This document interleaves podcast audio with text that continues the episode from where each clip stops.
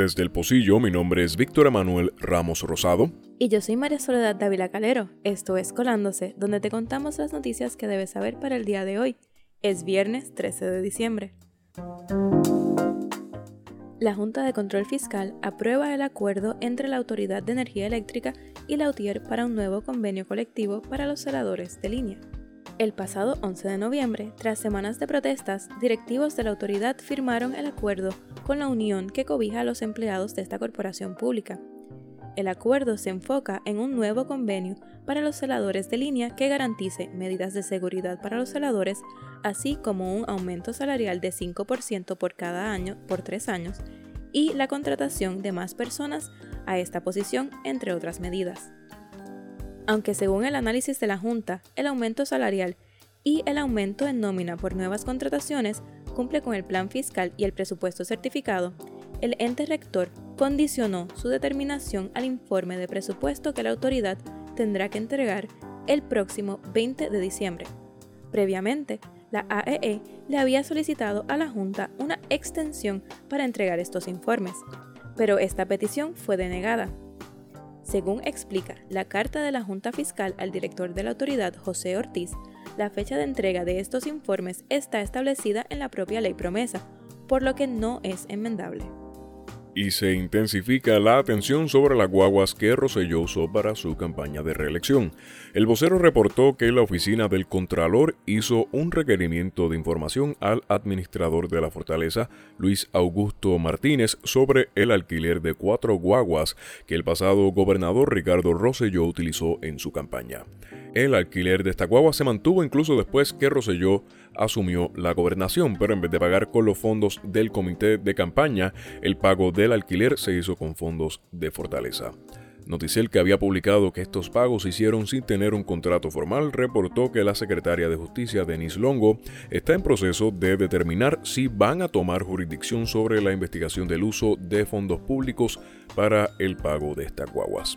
El 19 de diciembre comenzará la primera fase de implementación del nuevo sistema de retiro del gobierno bajo un modelo de contribución definida. El director ejecutivo de la Autoridad de Asesoría Financiera y Agencia Fiscal, Omar Marrero, y el director ejecutivo de la Junta de Retiro del Gobierno de Puerto Rico, Luis Collazo, anunciaron la transición que cubrirá al sistema de retiro de empleados del gobierno, al sistema de retiro de la Judicatura y al sistema de retiro de maestros. Aunque Rosselló ya había enmendado la ley para mover al sistema de empleados del gobierno a un sistema de contribución definida, las pensiones de la rama judicial y la de los maestros se movió con el plan de ajuste de deuda que presentó la Junta de Control Fiscal. Los tres serán manejados por Allied Solutions Caribe Inc. Si desea saber más sobre este tema puede ver nuestro noveno episodio. En un comunicado de prensa conjunto, los funcionarios públicos argumentaron, y cito, por primera vez los empleados públicos serán quienes decidirán cómo desean invertir su dinero y podrán educarse financieramente. Cierro cita.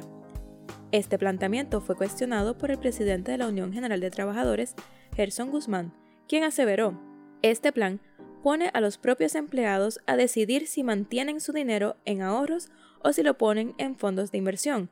Pero, ¿cómo van a saber bien los empleados públicos dónde y con quién están invirtiendo su dinero? El decir que ahora los empleados tienen el poder de su retiro es un acto de cinismo y total irresponsabilidad. Y el jueves, el Reino Unido celebró sus elecciones. El país ha enfrentado considerable turbulencia e inestabilidad política durante los pasados años luego del famoso Brexit en el 2016, donde la mayoría del país favoreció la salida del Reino Unido de la Unión Europea. Luego de ese referéndum, el país ha pasado por tres distintos primeros ministros y aún no logra consolidar un acuerdo de salida de la Unión. Las elecciones del jueves pueden determinar el futuro y posible fin de esta inestabilidad. Por una parte, el Partido Conservador, liderado por el ahora primer ministro Boris Johnson, centró la campaña de su partido en brindar fin al proceso de Brexit de una vez por todas, para lo que necesitan una mayoría parlamentaria sólida. Por otro lado, el Partido Laborista liderado por Jeremy Corbyn ha concentrado su campaña en prometer masivos cambios económicos, entre ellos mayores impuestos a los ricos y mejores sistemas de salud y educación. El resultado final de la elección muchos esperan, podría brindar un sentido de estabilidad a un país cuya situación política actual ha sido descrita como caótica.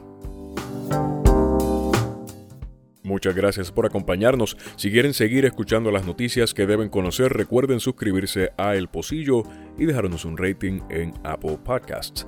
El viernes 13 de diciembre mi nombre es Víctor Emanuel Ramos Rosado. Y yo soy María Soledad Dávila Calero. Que tengan un excelente fin de semana y gracias por hacernos parte de su día. Esto fue Colándose.